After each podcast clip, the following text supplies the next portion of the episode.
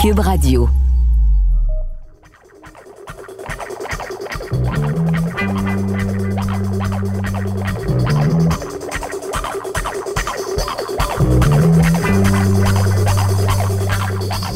Je suis Isabelle Marjorie Tremblay. Vous écoutez le balado Le clan du bois, le crime dans le sang.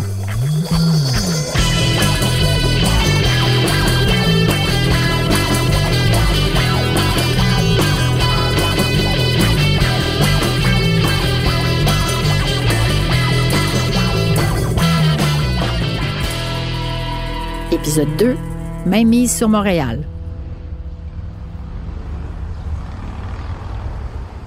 Saint-Henri, Pointe-Saint-Charles, tout ça, c'est des petits quartiers. Tout le monde se connaît, euh, surtout dans les années 50, mais jusque dans les années 70, c'était pas mal le cas.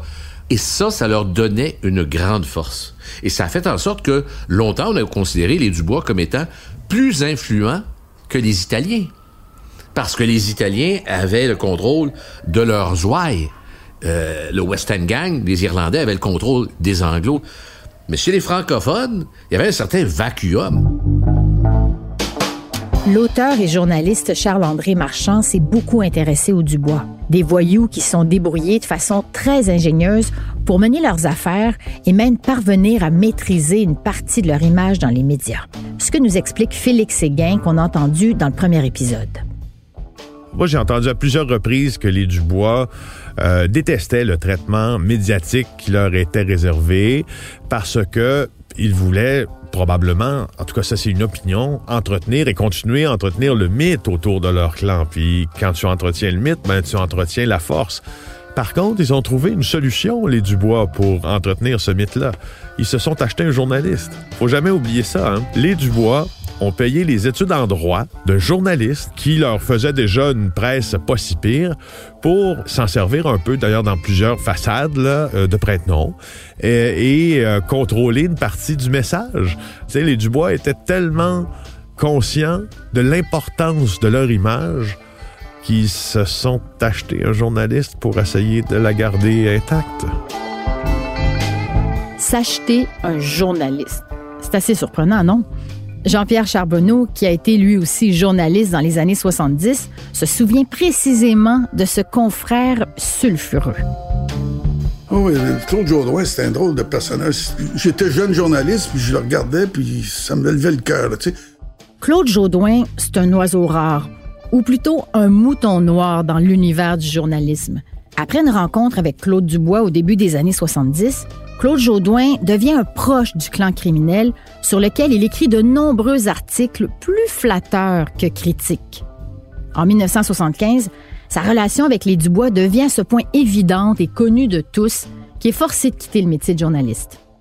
Puis je lisais ses articles. Et puis, je voyais tout de suite là, comment c'était complaisant. Jusqu'à ce qu'à un moment donné, je découvre que il avait écrit un livre pour euh, mettre en valeur Claude Dubois. Ça, c'était le bout.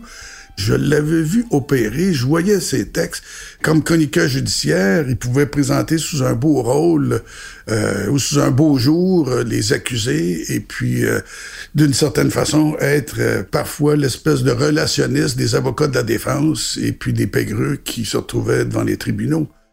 Après avoir été renvoyé de son poste de journaliste, Claude Jaudoin deviendra en quelque sorte l'homme de confiance du clan jusqu'au jour où il se décide, comme on le verra plus tard, à jouer un autre rôle, celui de délateur. Mais cette obsession à essayer de protéger leur image n'est pas la seule facette surprenante des frères Dubois, qui auraient aussi entretenu un lien de proximité avec la politique.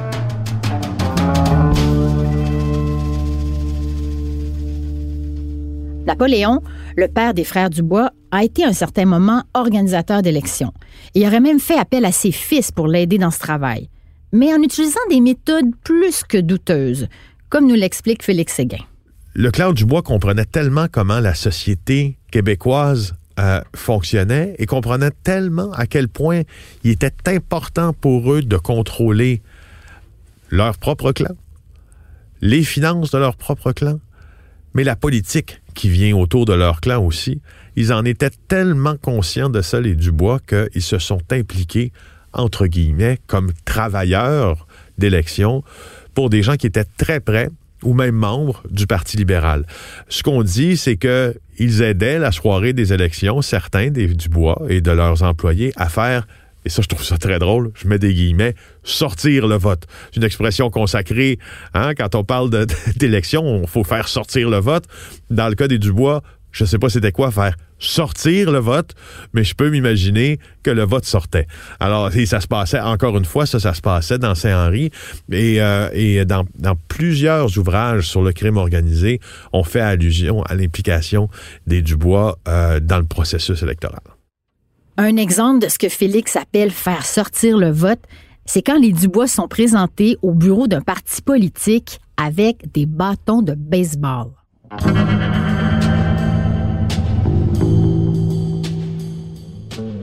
Ben, ça, c'est symptomatique d'une époque où la politique, la police et le crime formaient un tout. À certains égards, parce que il y avait une tolérance d'un côté comme de l'autre. Euh, la police avait une certaine tolérance euh, pour une frange de criminels. La politique avait une certaine tolérance pour un groupe criminel. La politique avait aussi une certaine tolérance pour du travail policier mal fait.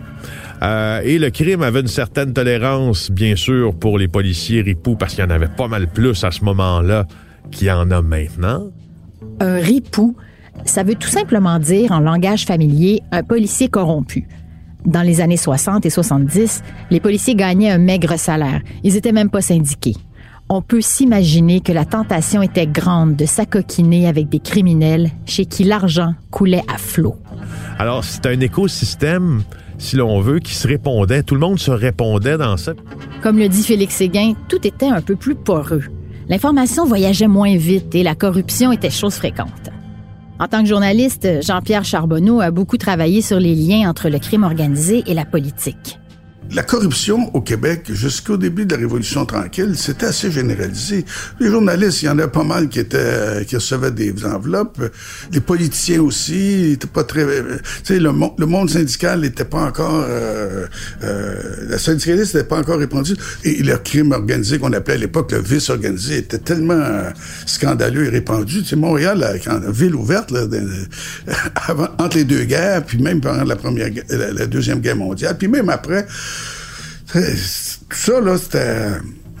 C'était pas pour rien, c'était parce que finalement, on était dans une société, c'est paradoxe, puritaine et cléricalisée au maximum, mais en même temps, qui avait sa face d'ombre. dire les, gens, certains allaient à la messe à, l'église, mais il y en a pas mal qui allaient au bordel, puis qui allaient dans les maisons de jeu, puis qui, qui allaient dans les tripots, puis qui. Euh, puis qui allaient prendre un coup à taverne. La société à l'époque était très paradoxale. D'un côté, très puritaine, mais d'un autre, c'était littéralement la débauche et le vice régnait. Et puis ça, les frères Dubois en ont pleinement profité. Puis progressivement, ils ont étendu leur territoire puis leurs activités criminelles à des quartiers limitrophes. Ben, autour de, des frères, c'est c'est mis à graviter plusieurs dizaines de, de, de, de truands, des, des fiers à bas, des, des, des, tueurs à gages et toutes sortes de gens qui travaillaient pour leurs activités, que ce soit le préjurant, le trafic de drogue, le racket de protection, les vols, etc. Finalement, il faisait exactement ce que la mafia fait aussi.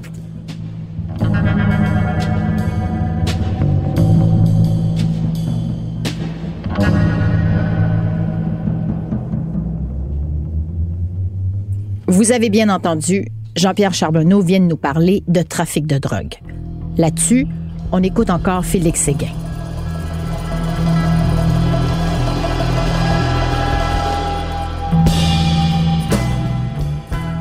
Dans les années 60, le clan du bois va connaître la deuxième partie, si l'on veut, de son ascension. Parce que euh, on va transférer du, euh, du racket en tout genre à la vente de stupéfiants.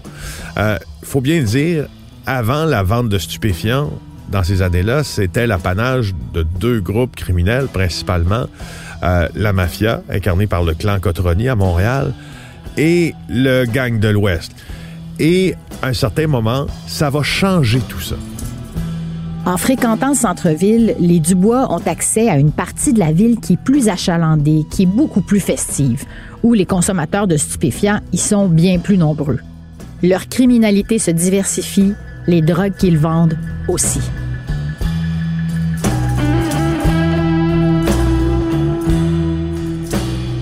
Donc, les Dubois vont être capables de créer des contacts, de ce que je comprends, assez directs avec euh, les pays exportateurs de cocaïne et vont devenir les principaux vendeurs et exportateurs de cocaïne dans le secteur du centre-ville de Montréal, dans le bas de la ville euh, aussi. Et même euh, un des membres du gang de l'Ouest déclarera à un certain moment que quand on voulait de la cocaïne ou vendre de la cocaïne, il fallait vendre celle des Dubois.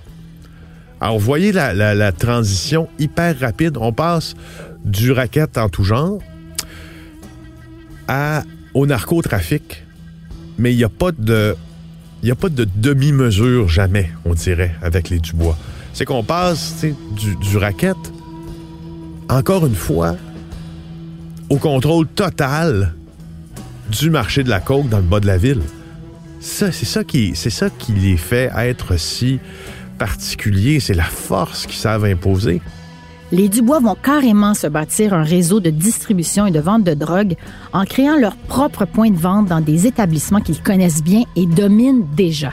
Il faut dire qu'ils sont arrivés à une période qui était comme une espèce d'effervescence. Je pense que le, il y a un moment charnière pour le monde interlope au Québec qui a été les années autour de l'exposition universelle de 1967. Avant 67, on s'est préparé. Puis en 67, on en a beaucoup profité. Puis après 67, on a vécu, puis on a fonctionné. On a eu beaucoup de monde qui sont euh, venus à Montréal. On a eu beaucoup de services euh, de toute nature qui ont été rendus. Et en même temps, ça a coïncidé avec les nouvelles drogues qui sont arrivées sur le marché. C'était plus quelques centaines d'utilisateurs d'héroïne, c'était des milliers d'utilisateurs de, drogues, de hashish, de, marijuana, de et, de LSD, puis après ça d'amphétamines, autrement dit, les drogues synthétiques sont apparues sur le marché.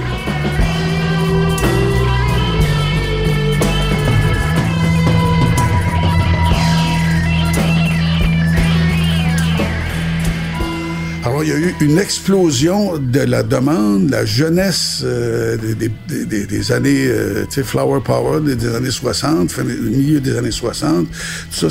Tout ça, ça, a comme explosé. Le marché des drogues a explosé. Donc, le marché aussi des, des besoins financiers a explosé. Pour les Dubois, le timing était très bon. L'époque hippie dans laquelle ils se sont retrouvés leur a permis d'avoir une clientèle jeune, rebelle et friande de drogue.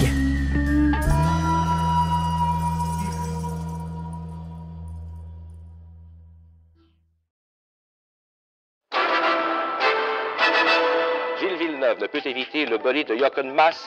Sa Ferrari s'envole littéralement. Il y a 40 ans, mon pilote préféré mourait dans un terrible accident de Formule 1. Je suis Julien Amado journaliste automobile pour le Guide de l'Auto, et je suis fasciné par l'histoire de Gilles Villeneuve. Je me suis toujours demandé comment un petit gars de Berthierville a réussi à forcer son destin pour se rendre jusqu'au sommet de la Formule 1. Et pourquoi, aujourd'hui encore, il demeure une légende pour le monde de la F1. Sur 67 Grands Prix, il y a eu 67 histoires de Villeneuve. Alors j'ai voulu parler à ses amis, ses collègues, pour comprendre l'homme derrière la légende. Je me lance donc à la poursuite de Gilles Villeneuve. La série est disponible dans la section balado de l'application et sur le site de Cube Radio ou sur toutes les autres plateformes de balado. Le balado à la poursuite de Gilles Villeneuve est en nomination en tant que meilleure série balado au Canadian Online Publishing Awards 2022. Au centre-ville comme dans l'Ouest, ils diversifient leurs activités criminelles. En plus de la drogue, ils poursuivent une de leurs spécialités pas mal payantes, le prêt usuraire. La Charlotte, comme ils disent dans la rue, c'est une déformation étonnante du mot anglais Shylock. Et c'est qui le Shylock? C'est un prêteur souvent malveillant. Qu'est-ce que c'est que le, Shylocking, le fameux prêt usuraire? Ben, c'est pas compliqué. C'est euh, le prêt d'un montant d'argent et des personnes qui ne peuvent pas se financer autrement que dans la rue. C'est un prêt à très haut taux d'intérêt, donc ce qu'on appelle un taux d'intérêt criminel. Parfois, là, c'est des intérêts là, cumulés de 60, 70, 100% ce qui fait en sorte que rapidement, l'emprunteur n'a plus d'argent pour rembourser sa dette et qu'il va euh, se faire collecter par les hommes de bras des fameux Shylock. Je vais vous donner un exemple de cas de prêt usuraire ou de Shylock qui s'est déjà produit. C'est un mécanicien qui emprunte 600 dollars à un des frères Dubois et il réalise qu'il est incapable de rembourser le 50 dollars par semaine comme convenu. Le Shylock, ici un des frères Dubois, lui suggère de voler une courroie de transmission par semaine au garage au travail. Ensuite, il va le revendre pour se faire de l'argent. Le pauvre mécanicien se fait prendre par son employeur. Il a donc 18 pièces d'auto à rembourser d'une valeur de 4 350 Mais il doit toujours 600 au Shylock, qui s'en met plein les poches. On comprend vraiment que les emprunteurs deviennent prisonniers d'un système de prêt qui finit presque toujours par augmenter leurs dettes. Fait intéressant, tant pour les Dubois que les autres groupes qui pratiquent le prêt usuraire ou le Shylock, c'est que c'est une activité dont le coût revient est extrêmement bonne parce que on peut la faire sans risque.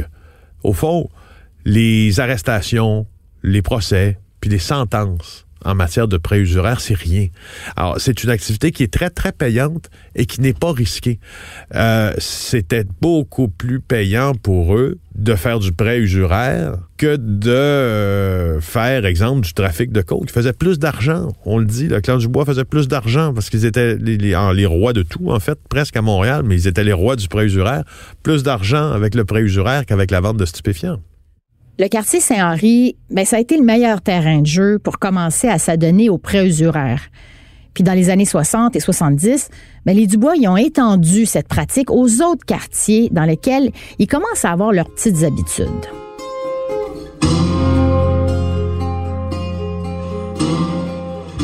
Il y avait beaucoup de, problèmes de revenus. Les familles n'étaient pas riches et puis bon, euh, c'était une autre époque. Euh, les, les, les, hommes travaillaient dur et puis souvent buvaient une partie de leur euh, de leurs revenus euh, à taverne et tout ça. Il n'y avait pas de quoi subvenir aux besoins de leur famille ou il manquait. Alors euh, ou encore ils étaient devenus des accros au jeu parce que tu sais ça, ça, date pas d'hier. À cette époque-là aussi, dans les années 60, 70, il y avait des maisons de jeux clandestines, il y avait des barbottes, il y avait des, des, des, des loteries clandestines.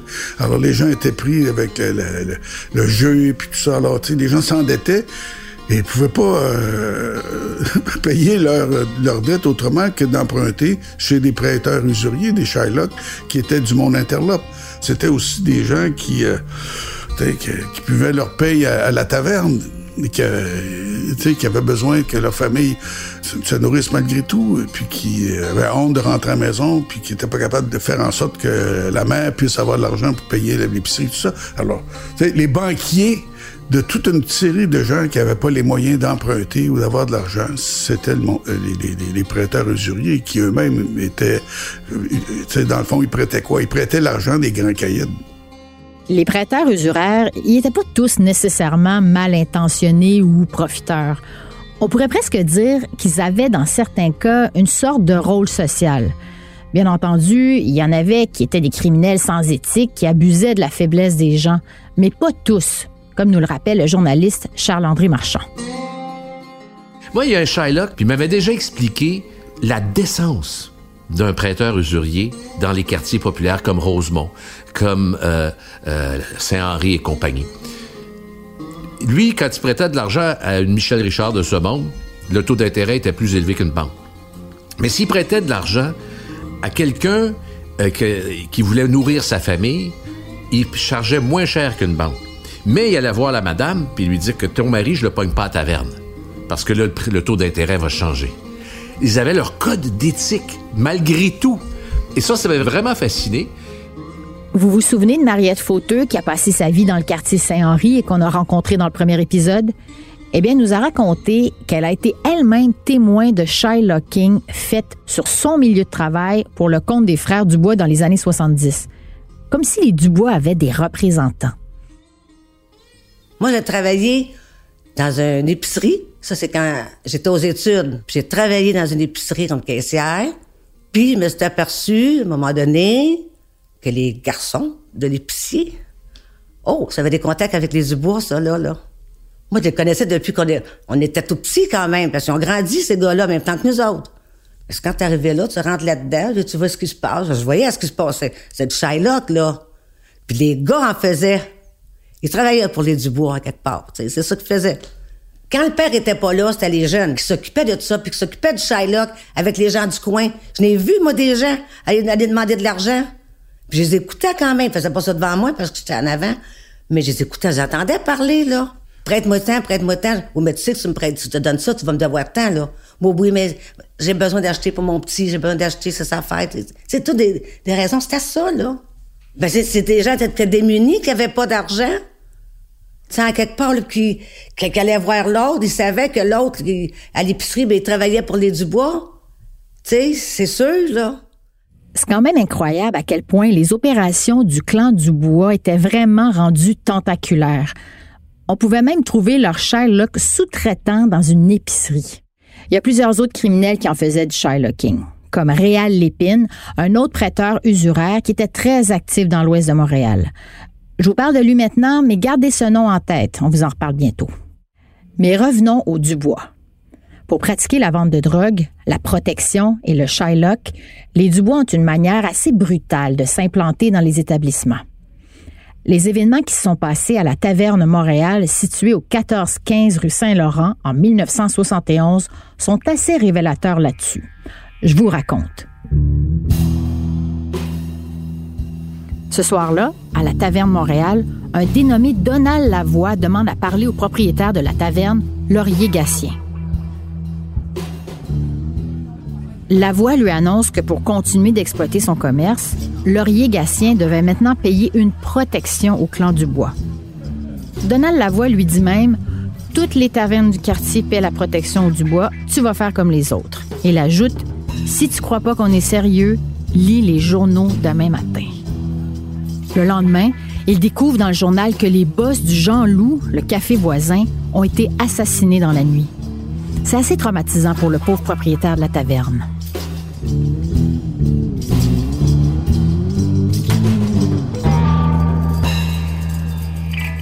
Mais Laurier Gatien, il a du caractère. Il a pas froid aux yeux. Il refuse cette fameuse protection du clan du bois et que son commerce devienne un lieu d'échange de drogue et de Shylock. Avec comme conséquence, on s'en doute, de nombreuses représailles dans sa taverne. Dans les jours qui suivent, des employés sont battus, son commerce est saccagé. Il est même victime d'une tentative de meurtre. Les menaces se multiplient pendant plusieurs mois, mais Laurier Gatien résiste. En 1973, deux ans après le début des menaces contre lui et la taverne Montréal, le propriétaire tenace est frappé par une baguette de billard et blessé à la tête. La même année, un groupe d'hommes tente de le poignarder dans son commerce, et c'est la police qui lui sauve la vie. Il aurait même vu des gars poser une bombe sous sa voiture. Laurier Gatien a tenu tête aux frères Dubois. Par contre, il a dû vendre son commerce parce qu'il était très malade. Ce qu'on doit comprendre de cette histoire, c'est que toutes leurs activités criminelles sont liées entre elles raquettes, Shylock et vente de drogue. Et c'est le contrôle des bars et des tavernes qui est au cœur de tout le système du bois, qui comprend maintenant des centaines de membres. Les Dubois, il y avait un, tu sais, c'était comme euh, un trois niveaux. Tu avais la cellule centrale, les frères, puis quelques acolytes. Tu avais leurs hommes de main importants, c'est-à-dire les fiers à bras, ceux qui exécutaient les bases œuvres. Et après ça, tu avais tout le réseau des criminels qui gravitaient autour d'eux, qui étaient d'une certaine façon des employés euh, de leurs différents rackets qui les faisaient opérer. Et dans ce système dirigé par les frères Dubois, il y avait un homme particulièrement violent, un vrai criminel au sang-froid qui tenait le rôle d'exécutant. Et c'est le redoutable Donald Lavoie. Mais pour une organisation criminelle comme les Dubois, ça te prend des tueurs. Dans une organisation criminelle, ça te prend des, des, hommes de main qui sont prêts à aller jusqu'au bout. Ça veut dire que ça te prend quelques euh, tueurs qui euh, sont prêts à faire en sorte que les menaces, euh, la menace ultime peut être mise à exécution. Soit pour faire peur, soit pour régler des comptes, soit pour tasser des, des, des, des, concurrents, euh, soit pour se protéger littéralement là, contre des gens qui accepteraient d'être des délateurs au service de la police à ce moment-là, tu n'en as pas besoin de beaucoup. Hein, tu as besoin de deux, trois hommes de main euh, spécialisés, prêts à tout, qui, à qui tu peux faire confiance, qui sont capables de tuer dans n'importe quelle euh, circonstance, qui n'ont pas froid aux yeux, qui sont assez psychopathes finalement, qui n'ont aucun scrupule, aucune compassion, puis qui sont capables de passer à l'acte euh, sans, sans, aucun problème. Et Donald Lavoie est un de ceux-là.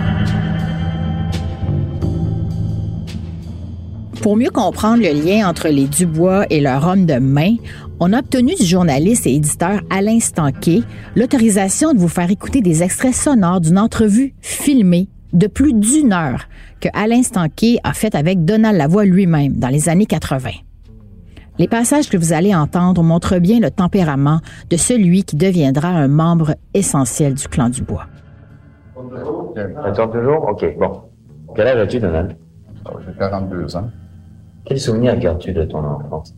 Oh, ben, de mon enfance, euh, le seul souvenir que j'ai de, mon enfance à elle, là, euh, c'est que j'étais un enfant comme tous les autres euh, jusqu'à l'âge de 6 ans.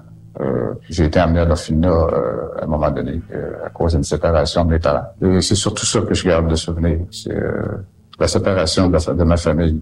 Oh, ben, c'est difficile d'accepter. Je pense pas qu'un autre enfant pourra l'accepter non plus. Donald Lavoie naît en 1942 à Québec dans une famille modeste et instable. Quand ses parents se séparent, il décide de le placer en orphelinat et il n'a que six ans. Réagit mal, il sait qu'il y a des parents tout près et se demande bien ce qu'il fait dans un orphelinat.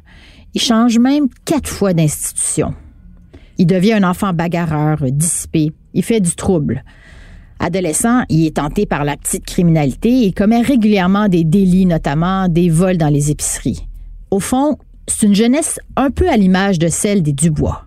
Dans ma jeunesse, mhm. quand j'étais jeune, oui, une fois, je me souviens qu'une fois, j'avais été euh, avec mon petit cousin, puis on avait été ramassés euh, des fois en bois en arrière euh, du séminaire. Puis il y avait un grand costaud là, de, la place qui était venu pour euh, les enlever, puis euh, j'avais sauté dessus. je me souviens même que j'avais cassé un bras. J'étais sauvage, hein, j'étais les petits gars dans les rues, savais. La police, ça venait me ramasser le soir dans la rue. Je jouais dans la rue, puis elle venait me ramasser.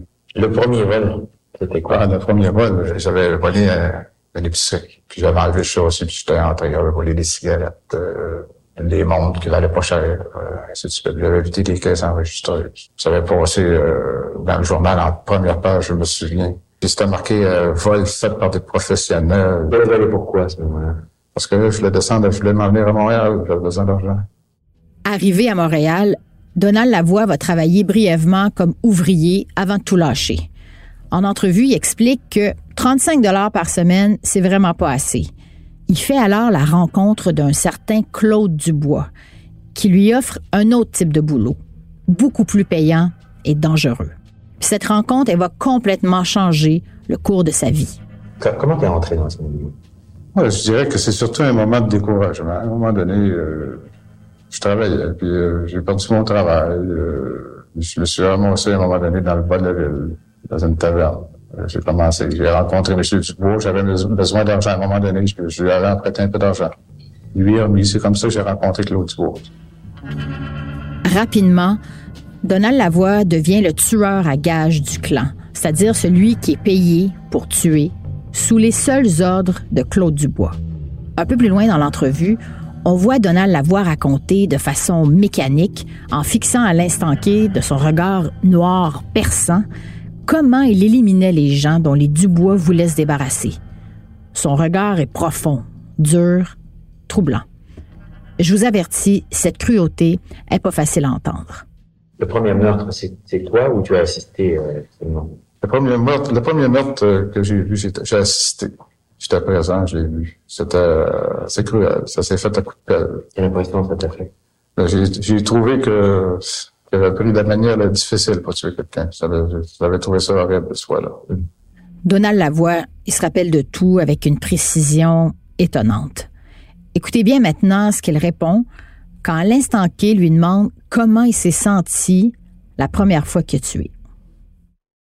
Euh, la première fois tué, est-ce que c'est difficile? Je dirais que oui. La première fois, oui. J'ai trouvé ça difficile dans le sens que c'était nouveau. C'était nouveau. Tu le faisais avec une arme? Avec une arme. Quel genre d'arme? Euh, ben là, là, là, je peux pas arriver et te faire euh, te dire euh, lequel le premier ou le deuxième, parce que là, la chronologie, euh, j'essaie d'oublier tout ça, moi. Les réponses stoïques de la voix montrent quel tueur impassible et efficace il était, ce qui convenait parfaitement au Dubois. Donald Lavoie, l'homme de confiance de Claude Dubois, est aujourd'hui connu comme l'un des plus importants tueurs à gages de l'histoire criminelle du Québec.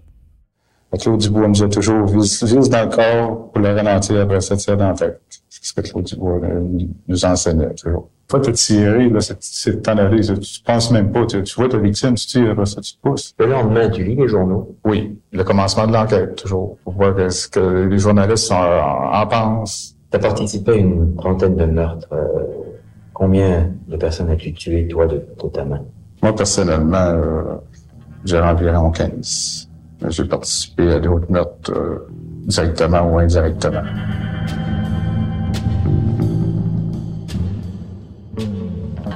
Donald Lavoie va être un personnage important dans le clan Dubois. En tant que tueur à gages, il protégeait Claude Dubois de ses ennemis en les éliminant sans aucune pitié. Mais on verra plus tard comment Lavoie va finalement être l'un de ceux qui allaient mener le clan Dubois à sa perte.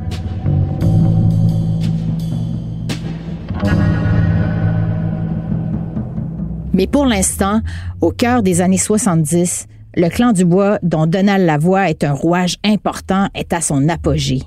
Raquettes, Shylock et trafic de drogue. À travers ses multiples activités, ils contrôlent un grand nombre de commerces, de bars. Ils emploient un nombre impressionnant de criminels en tout genre qui assurent des revenus considérables au clan.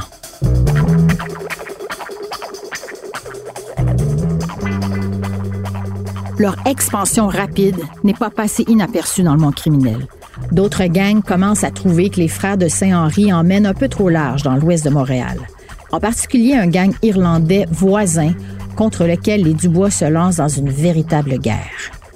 Une guerre qui mettra face à face deux familles, le clan Dubois et les frères McSween, une autre famille de criminels bien implantés dans l'ouest de la ville. Mais tout ça, nous le verrons dans un prochain épisode.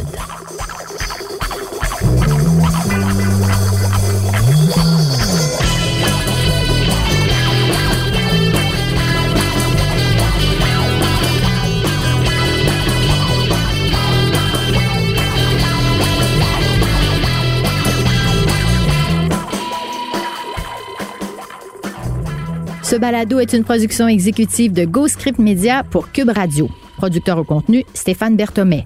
La réalisation est de Victor Galaretta et le mixage de Philippe Séguin. La recherche a été menée par Jessica Louisé. La musique est tirée du registre de BAM Musique et de la création originale du groupe musical Scuse. Roger Quentin signe la scénarisation. Je suis Isabelle Marjorie Tremblay. J'ai écrit la narration et j'anime ce balado. Merci encore de nous avoir écoutés. On se retrouve au prochain épisode.